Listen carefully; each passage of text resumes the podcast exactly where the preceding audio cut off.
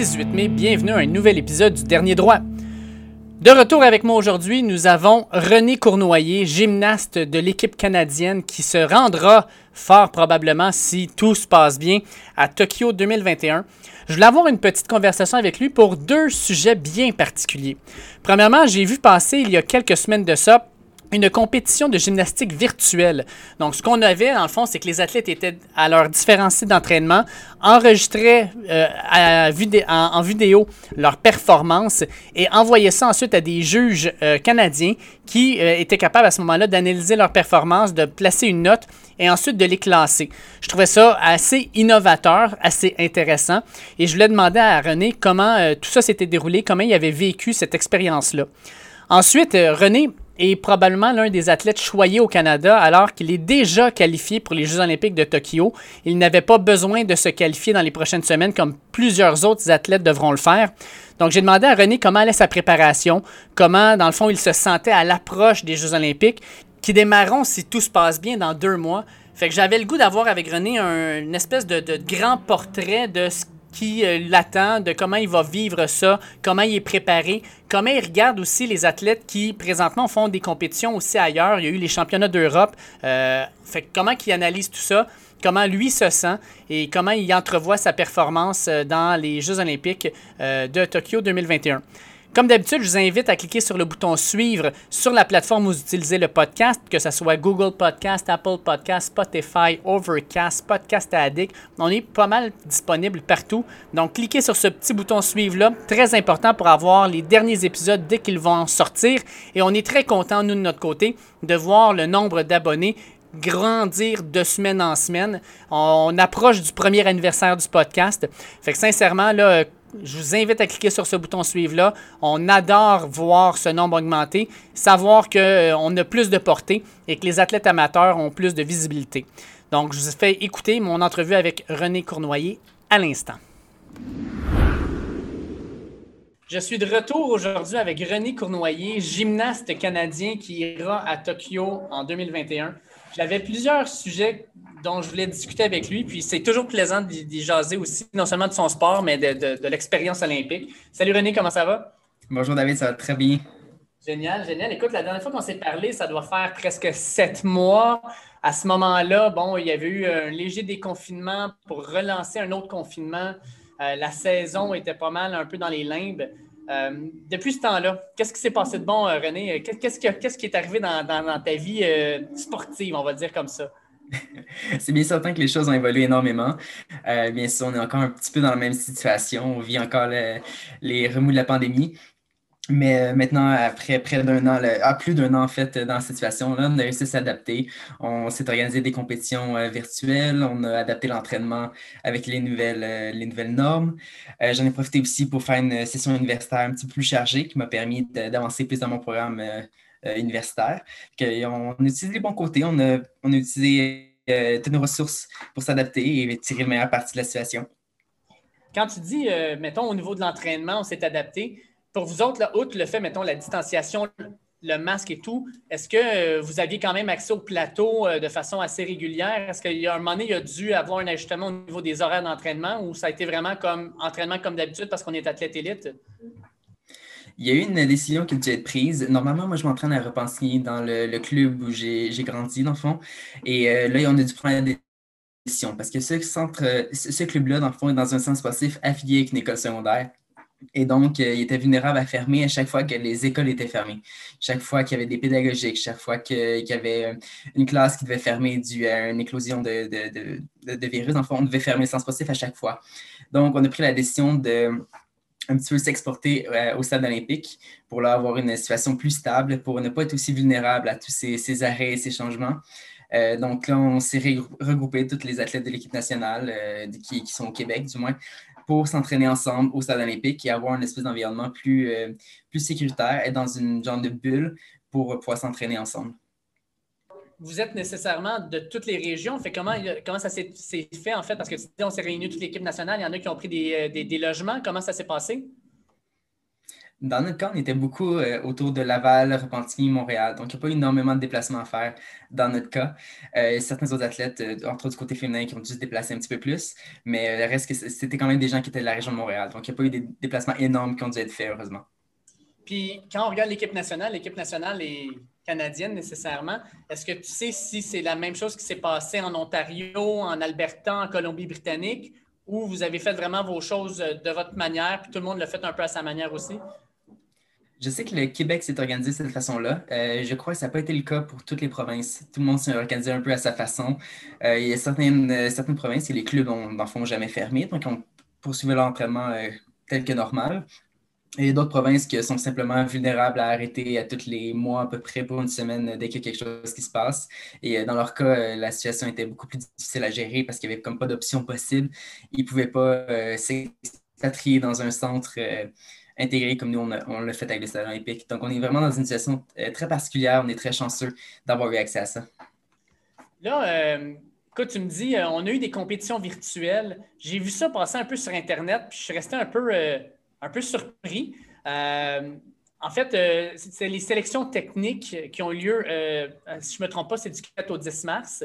Donc, il y a environ de ça deux mois. comment vous avez vécu ça? Comment ça a été organisé? En fait, l'idée est venue de qui? Comment tout ça a été organisé, puis comment tu as vécu, ben, on, va, on va en parler aussi, mais comment tu as vécu cette compétition-là qui était assez particulière?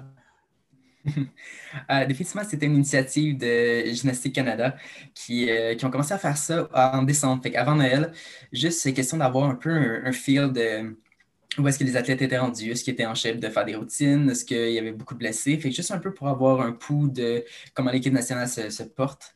Et euh, suite à cette test-là, si on veut, l'équipe nationale a considéré que ah, c'est un bel outil, finalement, ça fonctionne très bien.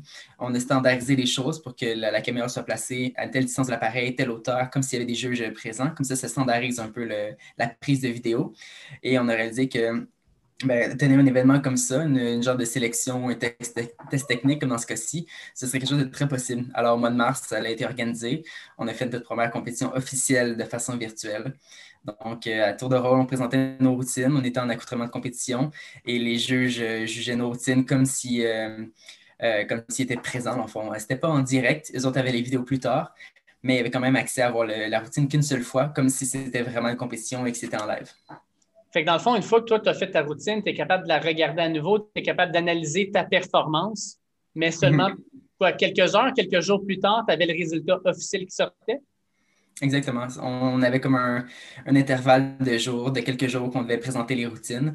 Euh, il y avait un juge qu'on a appelé juge arbitre qui était comme le témoin, si on veut, que c'était bel et bien la routine, le seul essai qui était filmé, euh, s'assurer qu'il n'y ait pas de, tricherie ou que ce soit standardisé. Et euh, par la suite, quelques jours plus tard, les juges se réunissaient, soit chacun leur côté ou ensemble, je ne sais pas trop les détails, mais ils s'assuraient de passer toutes les routines, les juger de façon professionnelle, puis on avait les résultats compilés dans les jours suivants clairement, quand tu as un type de compétition comme ça, vous autres, vous devez rouler quand même à l'adrénaline. Quand tu as une foule, quand tu as les juges sur place, quand tu as vu tes autres adversaires compétitionner, tu sais qu'est-ce que tu dois donner comme performance pour te positionner. Là, dans ce cas-ci, c'était clairement pas le cas. Fait que toi, en tant qu'athlète, tu te prépares. Est-ce que tu le voyais comme vraiment une compétition ou plutôt comme un. Euh, un événement particulier dans lequel tu participais, puis si tu avais une contre-performance, c'était pas la fin du monde? C'était pas particulièrement facile de se mettre dans l'état d'esprit de compétition parce que, euh, exactement comme tu le dis, il n'y avait pas l'adrénaline, il n'y avait pas l'excitation de l'événement. Par contre, euh, au Stade olympique, vu qu'on était plusieurs athlètes d'équipe nationale à, s'entraîner ensemble, on a décidé de se regrouper pour faire, la compétition ensemble aussi. Mm-hmm. Donc, on, a fait l'échauffement ensemble, on compétitionnait un après l'autre, on s'encourageait. Et qu'on a réussi à recréer un petit peu cette ambiance de compétition-là, bien que c'était beaucoup moins intense qu'une vraie compétition. Euh, le fait aussi de, se mettre en, en, habit de compétition, dans le fond en singlet, c'est de mettre un petit peu dans le, dans, le vibe de dire OK, là c'est officiel, j'ai mon accoutrement de compé, euh, j'ai seulement une chance parce que même si je, rate mon truc j'ai le goût de recommencer, le juge ne me le permettrait pas, fait que c'est vraiment c'est maintenant que ça compte. Et euh, bien que ce soit qu'un entraînement, ben, ça reste qu'on se met en mode de performance, on essaie de faire du mieux qu'on peut. Suite à cette performance-là, il y a aussi les vidéos, je pense, de la majorité des athlètes qui sont sortis. Est-ce mm-hmm. que tu as pris le temps de regarder ce que les autres avaient fait? Parce que, comme tu disais, toi, tu étais sur place et tu as vu, par exemple, euh, William Aymar participer, etc. Mais ceux ailleurs au Canada, tu ne les as pas vus en direct. Est-ce que tu as pris le temps de regarder leurs vidéos pour voir, euh, OK, ils sont, ils sont, ils sont en forme? Est-ce que leur niveau de performance se situe où par rapport à moi actuellement? As-tu pris ce temps-là pour le regarder? Tout à fait. J'ai pris l'occasion de regarder un petit peu où est-ce que tout le monde se situait, qui était en forme, qui l'était moins. Euh, pas nécessairement dans l'idée de gager la compétition, mais plus dans, une idée de voir, euh, OK, comment est-ce que mes amis se comportent, comment est-ce que le, reste de l'équipe nationale va. Euh, ah, wow, un tel a bien progressé. Ah, cet athlète-là a un nouveau mouvement intéressant. C'est plus de, voir où est-ce que, comment tout le monde a évolué à travers la dernière année, plus que vraiment de gager comme Oh, je suis meilleur que lui, je suis meilleur que lui. C'était vraiment pas ça l'idée. C'est plus de prendre des nouvelles que de, se comparer. Puis, ben, tiens, dans, un petit peu dans la même optique, quand vous allez aller aux Jeux Olympiques à Tokyo, vous allez avoir, oui, le concours individuel, mais vous allez avoir aussi le concours par équipe. On est conscient que la pandémie, dans les 14 derniers mois, a eu un, impact différent sur plein de monde. Euh, chaque personne n'a pas vécu de la même manière. Quand tu regardes les autres compétiteurs y aller, ceux qui sont. Parce que vous autres, vous aviez déjà une qualification qui était faite. Toi, tu savais déjà que tu t'en allais aux Jeux Olympiques. Puis je pense que la qualification a juste été, dans le fond, euh, déplacée d'un an, puis tu as encore ta place. Donc, mhm. les autres personnes avec qui tu vas compétitionner à Tokyo en, concours par équipe, quand ils regardent, est-ce que tu regardes aussi en disant est-ce qu'on va être compétitif? Est-ce que ces personnes-là sont maintenant au même niveau qu'ils étaient, puis on va avoir une équipe compétitive quand on va arriver en compétition internationale? Euh, dans les faits, le Canada n'a pas d'équipe, donc je ne participerai pas au concours ah par équipe aux Jeux Olympiques. Je suis individuel, mais ça, c'est un détail. Euh, t'inquiète. Euh, oui, c'est ça. Donc, vu que je vais être le seul athlète là-bas, je vais seulement participer à la qualification all-around et avec la chance, la finale all-around. par contre, ça s'empêche rien que je peux me comparer aux autres athlètes puis aux autres compétiteurs qui vont être là, des autres pays. Et ils ont eu, eux autres, les euh, championnats européens il y a quelques semaines. Et on a pu voir justement un peu le niveau de tout le monde, voir où est-ce que tout le monde était rendu.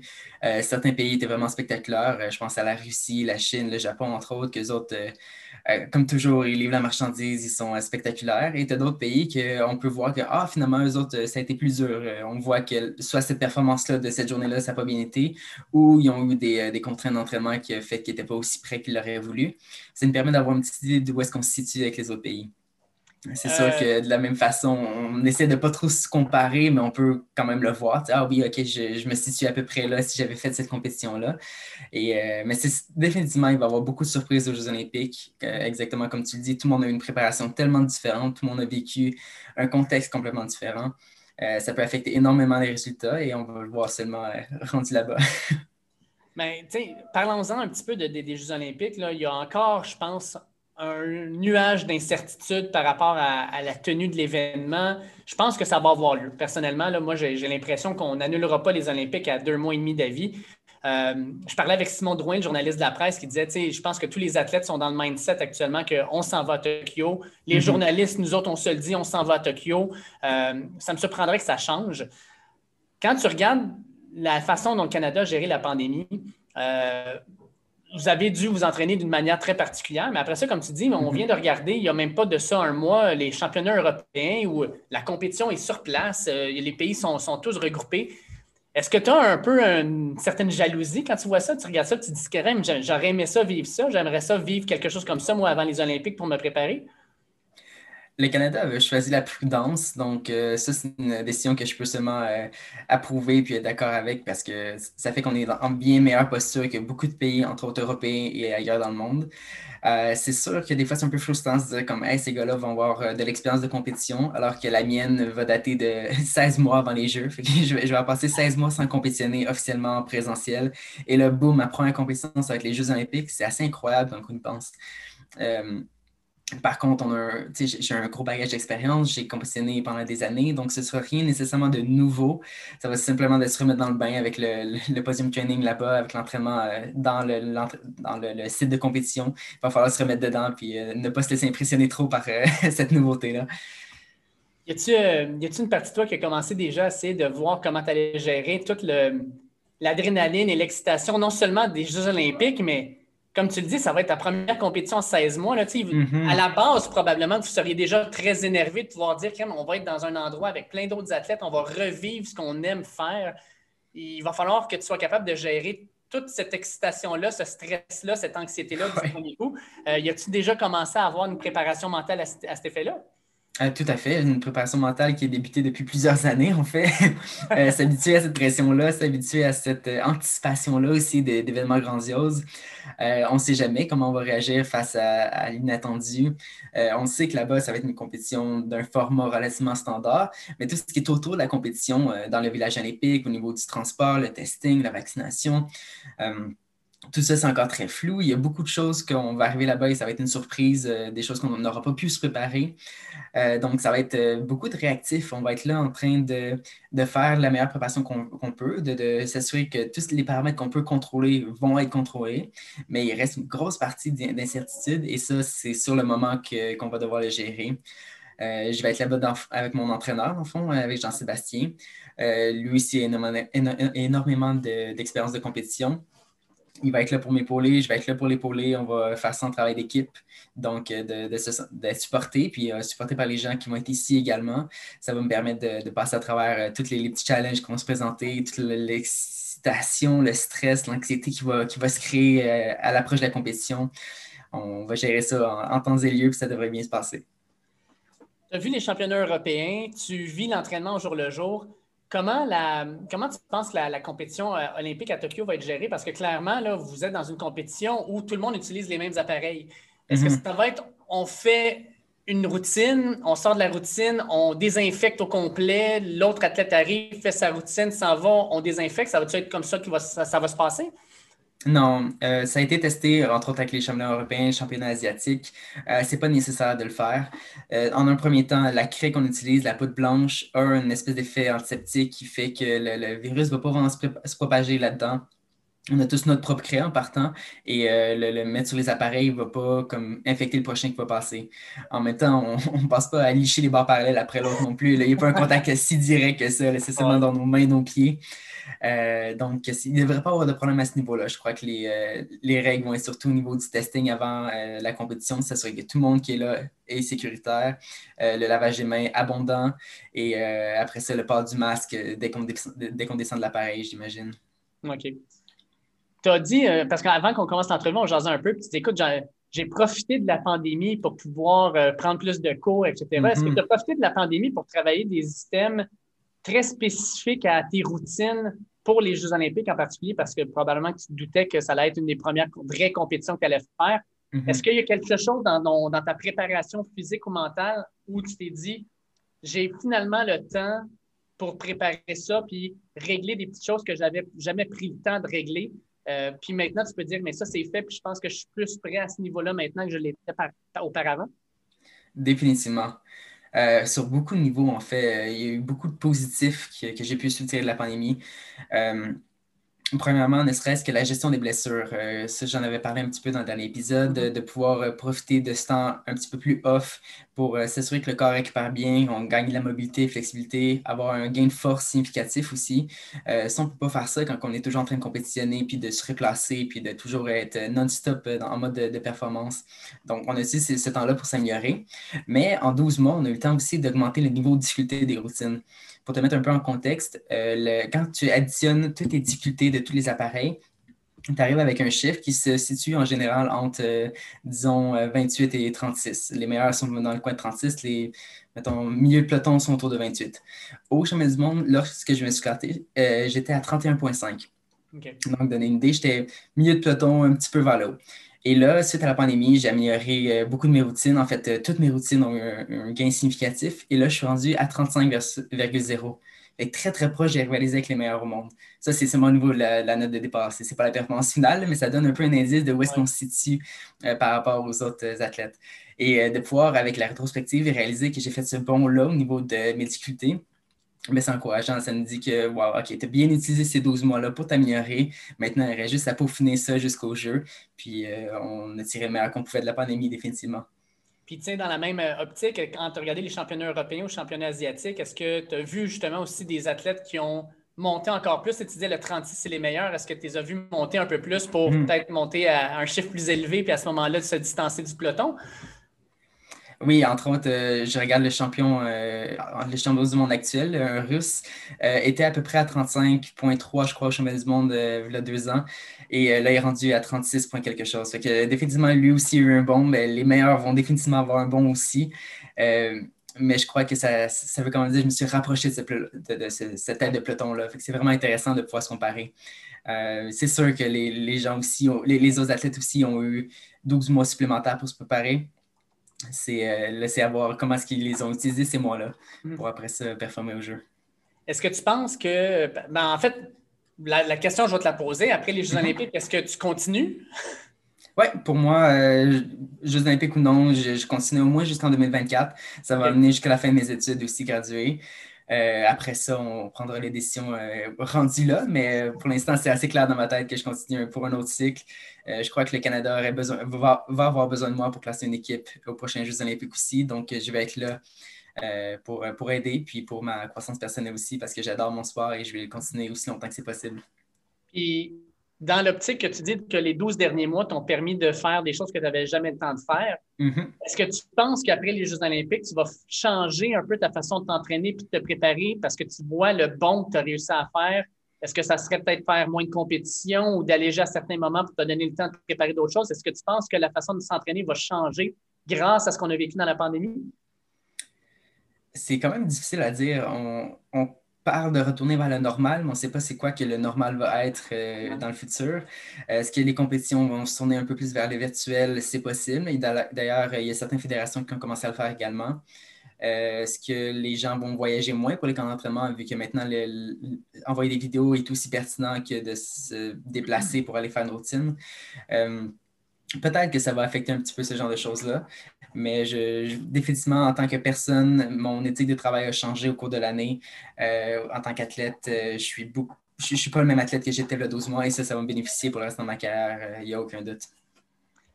Fait que là, les Olympiques commencent dans moins de 75 jours, mm-hmm. donc un peu plus de deux mois. c'est quoi les prochaines étapes pour toi, René? C'est quoi, dans le fond, là, entre aujourd'hui, disons, le moment où tu prends l'avion pour te déplacer vers Tokyo, mhm. puis le moment où la compétition commence, c'est quoi les, différentes étapes dans ta préparation, puis les différentes étapes qui t'attendent pour pouvoir euh, participer? En général, quand on parle de préparation de compétition, on se donne huit semaines. Euh, huit semaines, c'est le temps que, je pourrais dire, je pars de zéro, puis je suis capable de me rendre jusqu'à une, performance optimale. Fait que ça, c'est le temps, mettons, minimal que j'ai besoin pour avoir une performance optimale avec une préparation complète. Ces huit semaines-là, avant le départ, commence la semaine prochaine. Donc là, on est comme dans la finalité de l'entraînement euh, normal, si on veut, et la semaine prochaine, on entame déjà la préparation finale. Ce que ça implique, c'est on commence à Juste faire savoir, ça t'a-tu euh, ça te rentre dans la tête que tu commences ta préparation finale pour les Olympiques? C'est quelque chose qui, qui te frappe pour l'instant ou pas encore? Oui, définitivement. Juste en parler, j'ai déjà comme le, frisson. C'est stressant, c'est excitant en même temps. Euh, oui, je, sais que rendu à la semaine prochaine, on prend les bouchées deux puis on repart sur quelque chose de gros. Mais oui, définitivement, ça commence la semaine prochaine et euh, après ça, on n'arrête plus, on déboule la pente jusqu'à temps qu'on prenne l'avion. Donc, tout ça implique, comme je, disais, c'est qu'on commence à faire des demi-routines, des séquences euh, d'éléments qu'on peaufine. Et plus on progresse d'une semaine à l'autre, ben, on va commencer à faire des routines complètes. Puis après ça, euh, on passe d'une routine complète à chaque appareil à deux routines complètes par appareil dans la semaine. Et là, on va augmenter dans le volume. Et la préparation va augmenter comme ça jusqu'à la huitième semaine où là, on va partir, on va prendre l'avion pour aller au jeu. Et là, après ça, ben, c'est un petit peu nébuleux. Je sais qu'au moment où je vais partir, je vais être prêt.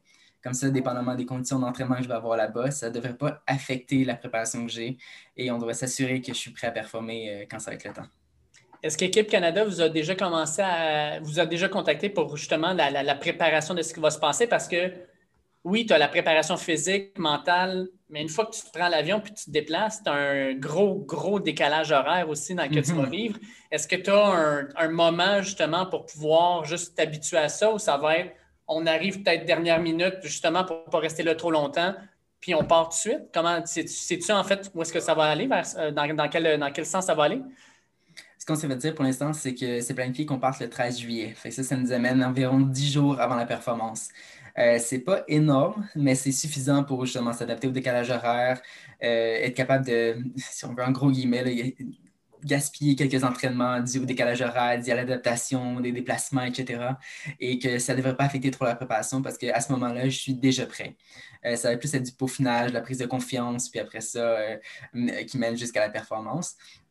Mais effectivement, il va y avoir beaucoup de choses qui vont se passer dans ce, petit laps de temps-là, que ce soit euh, la rentrée au village, parce qu'on a une quarantaine à faire, mais une quarantaine qu'on va pouvoir s'entraîner en même temps, c'est un peu particulier. Après ça, la rentrée au village, ben, ça va être des conditions différentes aussi. Euh, je ne sais pas à quel point on va avoir accès aux euh, facilités d'entraînement sur place. Est-ce que c'est juste un, petit bloc horaire ou est-ce que c'est libre toute la journée? On ne le sait pas encore. Ça, c'est des détails qu'on va voir à la dernière minute. Mais ouais, on va, on va en savoir plus plus on va approcher. As-tu reçu ton code de jeans? Non, pas encore. je crois que ça, on le reçoit juste là-bas.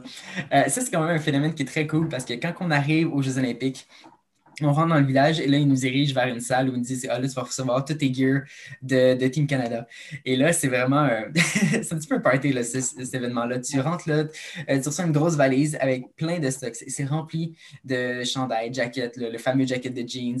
Euh, on va recevoir euh, les survêtements, toute l'attirail de compétition des Jeux Olympiques. Et là, tu le déballes, puis c'est la première fois que tu les vois. C'est quand même spécial comme, comme moment.